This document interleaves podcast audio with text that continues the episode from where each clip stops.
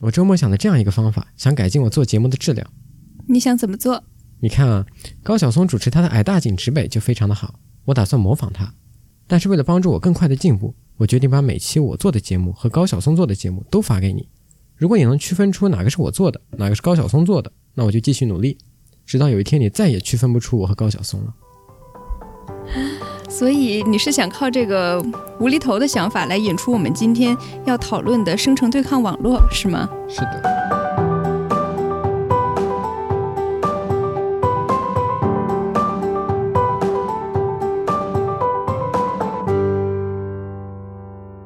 大家好，欢迎收听德塔赛，我是阿拉法特，我是舒燕。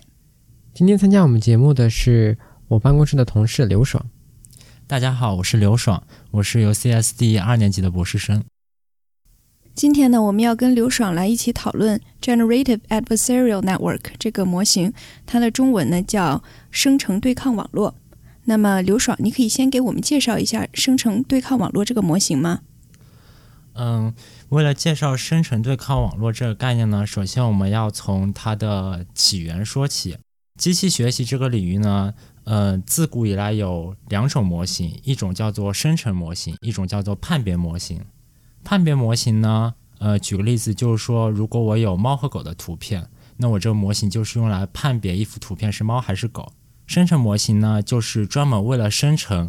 呃，某一类图片，比如专门为了生成猫的图片，或者专门为了生成狗的图片。那最开始的呃生成模型呢，它的结构比较简单，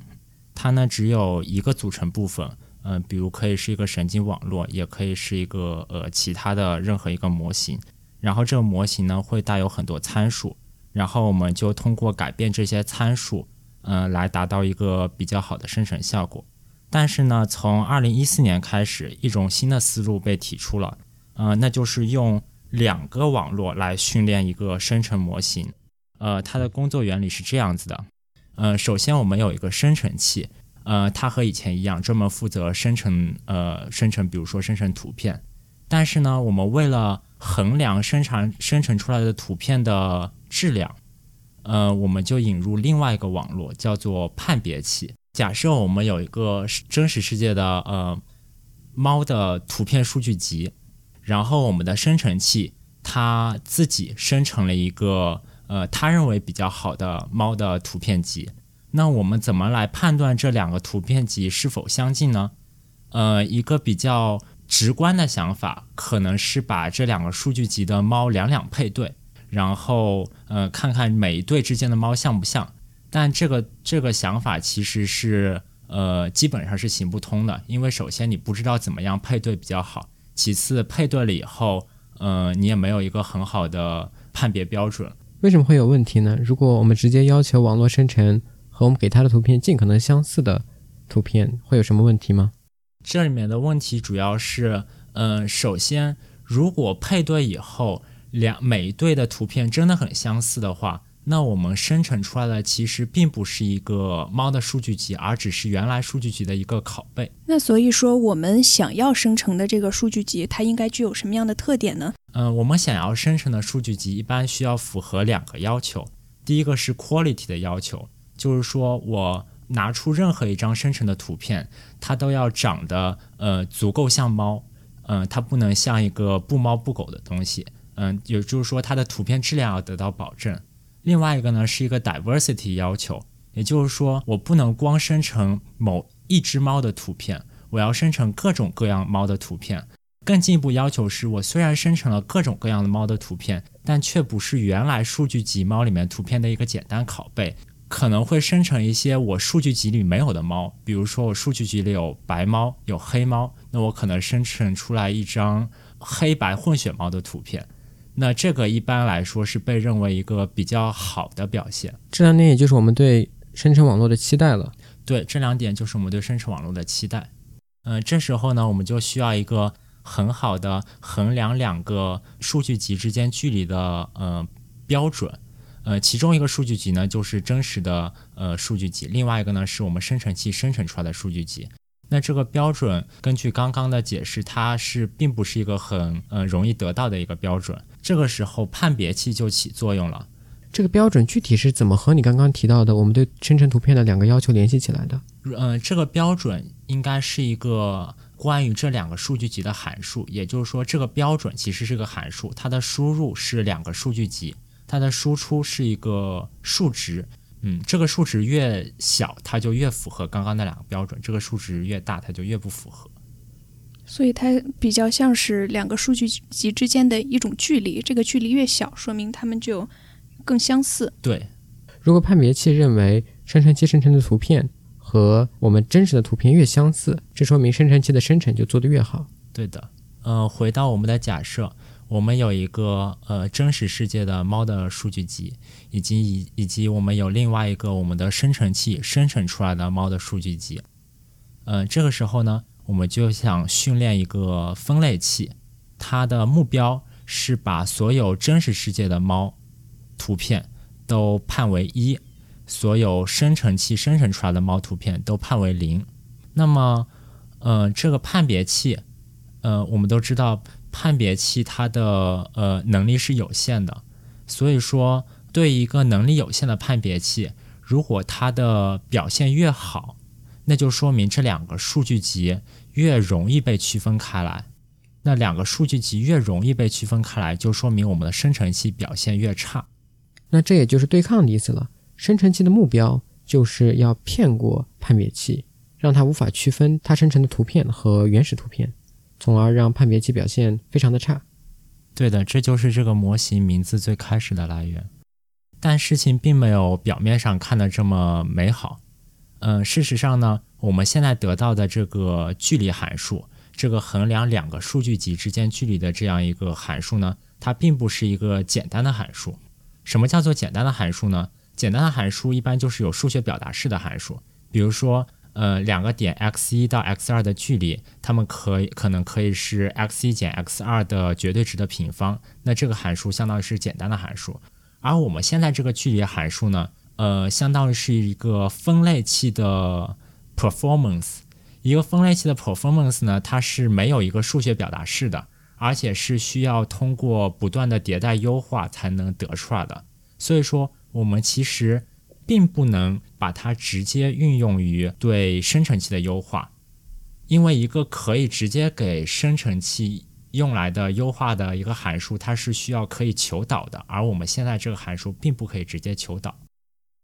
那么我们现在清楚了，在这个生成对抗网络里面，它主要有两个部分，一个呢是生成器，一个呢是判别器。那么生成对抗网络它的结构到底是什么样的呢？呃，一个比较传统的结构呢，就是说，呃，首先我们来讲生成器吧。呃，生成器的输入是一个随机的一个变量，那么一般可能会选用选用，比如说长度为一百的一个零一串。呃，其实任何一个随机性质的一个数字都可以满足要求。那它的输出呢，当然就是一张图片，因为它的目的是为了生成图片。那它中间经过的呢，可能就是一个。呃，feed forward network，也就是说，这个 network 的呃作用是把一个随机的零一串变成一张嗯，比如说猫的图片。那我们再来讲判别器的输入和输出。呃，判别器的输入输出呢，呃，如果我们判别器用的是一个简单的分类器，那么它们的那它的输入输出就是传统意义上的。呃，输入是一张图片，输出是一个零到一之间的一个数，它越接近一呢，就说明这个判别器越认为它是从真实数据集来的；它越接近零呢，就说明这个判别器越认为它是从它是由生成器生成出来的。那听起来这两个结构其实也并不一定必须是神经网络。对，呃，其实这两个都不一定要是神经网络，呃，只是由于现在，呃，不管是呃，生成的任务还是判别的任务，呃，神经网络都能取得最好的效果。所以在现在，呃，所以现在大家这两个模型都会用神经网络来实现。那我们回到一开始，Ian Goodfellow 的那篇论文，他们一开始提出生成对抗网络是，呃，想把这个网络用来做什么事情呢？其实生成一个数据集的任务可以追溯到上个世纪，也就是说，这是一个人们一直关心的一个问题。那这篇论文的主要贡献呢，就是解决了以往的生成网络生成的图片呢，都呃 quality 都比较低，都不是很像真实世界的图片。呃，也就是说，你一看到它生成图片，就知道它是由机器生成出来的。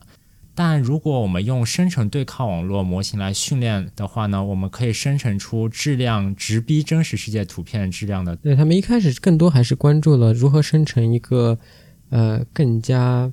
精细的图片的一个这这样一个目标。对。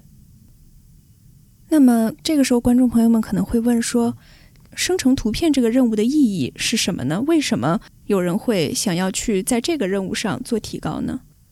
这也是一个人们已经讨论或者说争论了很久的一个问题。呃，从现实的角度来讲呢，呃，它有一些比较直接的应用，比如，呃，有的时候我们比较缺乏训练数据，那我们可以，呃，用，嗯，机器生成一些比较人工的数据，它们虽然质量比较低，但它确实能帮助我们其他的训练。但我们也可以把这个问题上升到一个比较哲学的高度。我记得有一句，呃，有一句比较有名的话，叫做 “What you cannot create, you don't understand”。呃，我相信这句话也经常被用在介绍呃生成对抗网络的文章里。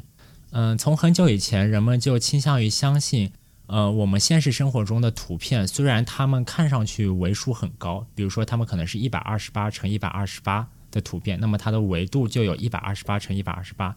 但它实际上的维度是非常低的，比如说可能只有二十。那么我们为了理解这样一种嗯现象，我们就试图呃通过一个维度只有二十的一个向量，把它做变换，变化成一个自然世界的图片。那如果我们能成功的进行这种变换，那我们就能相当于能够进一步了解我们嗯自然世界的这些图片，它们是有一些什么内在的规律。那这个把一个维度二十的向量变成一个真实的图片，这个过程呢，其实就是生成器做的事情，并且这个向量像你刚才说的，它还可以是甚至是完全随机的。对，它甚至可以是完全随机的一个向量。但是这几年我们在生成对抗网络的论文中看到了比生成图片更加广泛的一些应用。对的，嗯，那我印象比较深刻的一个应用呢，就是前一段时间，嗯，有人把，嗯。这个生成对抗网络用于 domain transformation，呃，两个比较简单的例子呢，其中一个就是说，呃，我们都知道，呃，很久以前就有那种可以把一个普通的线条画变成一个梵高风格的画的这样一个应用。那那个时候呢，生成对抗网络还没有出现。那现在生成对抗网络出现了呢，我们就可以用生成对抗网络来解决同样的问题，嗯，可能可以取得。与之前相当或者甚至更好的效果。那在这个例子中，判别器和生成器分别在做什么？为了解决这个问题，首先我们需要两个数据集，一个是比如说一个是铅笔线条画的一个数据集，比如说，嗯，我有铅笔线条画画的一些向日葵，然后我现在又有梵高画的很多向日葵，然后这个时候呢，我的生成器。其实已经不简单的是一个生成器了，它相当于是一个映射器。它的目标呢是把一幅简单的铅笔线条画出来的向日葵呢映射为一个梵高风格的向日葵。那我们的一个呃铅笔线条画的数据集，在这个网络的映射下，它就会变成一个梵高风格的数据集，哪怕它其实并不是很梵高风格。那这个时候，我们的判别网络呢？它就会来判断我们这个生成器转化过后的这个，嗯，它希望是梵高风格的这个数据集，以及真真正正是梵高风格这个数据集，它们之间到底相不相似？如果判别器认为不是很相似，那生成器呢就可以获得一些反馈，使得它这个，嗯，从铅笔线条画到梵高风格这个转化呢就更加的精细。但是梵高有很多画都保存到现在吗？嗯，其实这个问题我并不是很清楚，但是我有一个相关的例子，可能可以支持我刚刚的这个想法，就是嗯，另外一个应用呢，就是把马变成斑马。嗯，我们知道马和斑马它们的区别就是主要是身上的条纹，对吧？所以有一个实验，嗯，他们声称他们只需要一千幅马的图片以及一千幅斑马的图片。他们就能训练出一个很好的转换器，可以把任何一幅比较清楚的马的图片转化成斑马的图片。他们甚至可以把一个马在地上走动的视频直接转化成一个斑马在地上走动的视视频。那么回到梵高的例子，呃，梵高可能没有一千幅存留下的画作，但是可能也有上百幅吧。那我相信，呃，上百幅画其实也可以达到一个比较好的训练效果了。所以说，生成对抗网络的一大优点就是，它对于这个训练集的要求比较小，它可能对质量有一定的要求，但是对数量其实要求并不高。呃，恰恰相反。呃，最原始的生成对抗网络，它对呃数据集的要求其实是非常苛刻的。但很奇怪的是，这种呃这种生成对抗网络这种偏门的应用，比如说把马转化成斑马，这种情况下需要的数据量就大大的减少了。呃，我们可以这样想，因为马到斑马这个转化的概念是比较好学的，所以我们其实。嗯，并不需要太多幅图片，我们就可以掌握其中的规律了。而如果你想学一个现实世世界中猫的数据集，那世界现实世界中猫光品种就有上千种，那我们少说也有上千幅呃猫的图片才能学学出点像样的东西吧。而且的输入信息可能也是不够，呃，不如像马的图片那么的丰富。嗯，对的。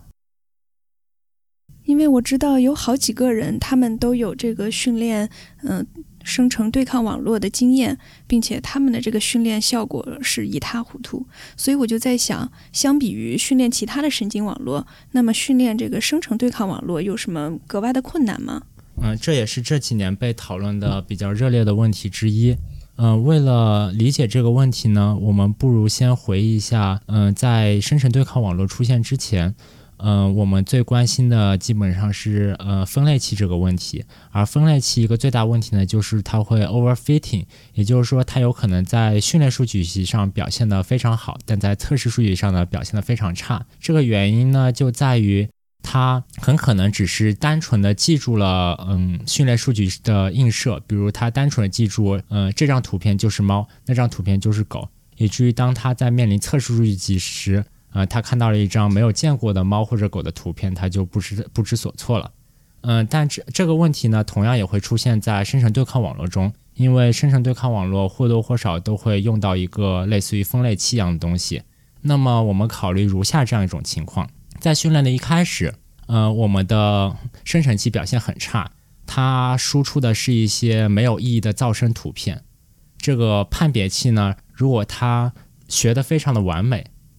嗯，其实不需要学的非常完美，判别器很轻易的就能区分出区分出全是噪音的图片以及真实的图片，对吧？这个时候，嗯，我们不希望发生的事情就发生了，因为这个时候我们的生成器是几乎没有获得什么有用的反馈的。生成器希望获得的反馈是，如果我把我生成的图片稍微做一些改动，我会不会长得更像真实的图片呢？但由于现在的嗯判别器、分类器学得非常完美。所以它只要看到长得哪怕是有一点丁点像是噪音的图片，它就会把这个图片，比如说标为零。所以说，我们的生成器呢，在现在的输出上做一些微小的改动，它的目标函数是不会变的，和之前一样都是零，所以它就不能获得很好的导数，也就是说，它的训练就暂时停滞了，不能继续了。为了解决这个问题呢，一般就是我们故意的让我们的判别器。嗯，做的非常不好。比如说，我们判别器，嗯，它看到噪音的时候，它也有可能认为我，嗯，是一张比较好的图片。比如说，他看到一张满是噪音的图片，但他似乎能看到一个数字七的轮廓，那他就会觉得它有零点五的概率是数字七。那虽然在这种情况下，我的判别器是一个不合格的判别器，但于但对于生成器来说，这是一个非常好的事情，因为它如果现在生成了一张全是噪音的图片，它如果知道我改变某几个像素点，它就会生成一张带有数字七轮廓的图片，那他就知道，如果我只要改变这几个像素点，我就会更靠近数字七了。也就是说，我们是希望能保证生成器和判别器尽可能一样聪明。其实也不完全是这样，我们可以让我们的。嗯，生成器非常的聪明，但是我们必须让我们的判别器一直保持着一种有一丁点儿聪明的状态。那么刘爽，我们回到你的研究上，我知道你今年在 NIPS 上是发表了一篇跟生成对抗网络有关的论文。那么你的工作是集中在哪一方面呢？嗯，我的工作就主要集中在，嗯，我们分析了近几年出现的各种各样的生成对抗网络，呃，我们总结出他们其实都在干一件或多或少相同的事情，呃，这件事情我们称之为呃 general moment matching，呃，什么叫 moment matching 呢？moment matching 就是说，嗯，我有两个数据集。我希望比较它们是不是相似，那我们就算一算一下这两个数据集的 statistics。statistics 呢，指的可以是呃平均值、方差，也就是任何统计量都可以。那么如果两个生成，如果两个数据集很相似，那它们的 statistics 就会非常的接近。比如说它们的呃平均值应该非常接近，它们的方差应该非常接近，它们的三次方的平均值也应该非常接近。那这几年出现的生成对抗网络模型呢，都或多或少是在干如下的这样事情。呃，就是我们现在有一个嗯函数库，这些函数库里面呢包含各种各样的统计量。我们希望在这个函数库里找一个最好的统计量，能够呃最大化的区分出两个数据集，在它们不同的情况下。呃，对。嗯，那我们的工作的主要贡献呢，就是证明了现在出现的各种各样的生成对抗网络是符合我刚刚说的那些特性的。嗯，所以听到这里呢，观众朋友们应该就能够理解，我一开始是想做一个高晓松的生成器，然后请书院做一个不那么严格的判别器，帮助我改进。那现在判别器觉得你离高晓松还有很大的距离。那么我们今天的节目呢，呃，差不多就到这里了。我们非常感谢，呃，刘爽能够给我们解释这么多跟生成对抗网络有关的内容。嗯，谢谢阿尔法特和舒燕邀请我来做节目。感谢大家的收听，希望大家喜欢这期节目，并且和你身边的朋友分享。我们下期节目见。再见。